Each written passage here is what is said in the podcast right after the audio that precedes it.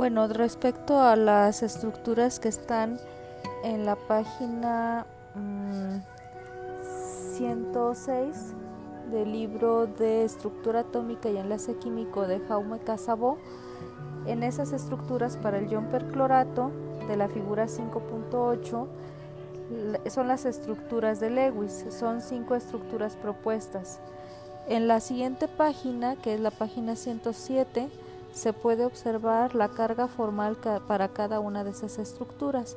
De acuerdo a esa carga formal, la estructura más estable es la estructura número 4 y como se puede observar, eh, la carga negativa se posiciona en uno de los oxígenos, en el oxígeno que tiene el enlace sencillo. Lo que es el cloro y los otros tres oxígenos se mantienen con carga formal igual a cero. Gracias.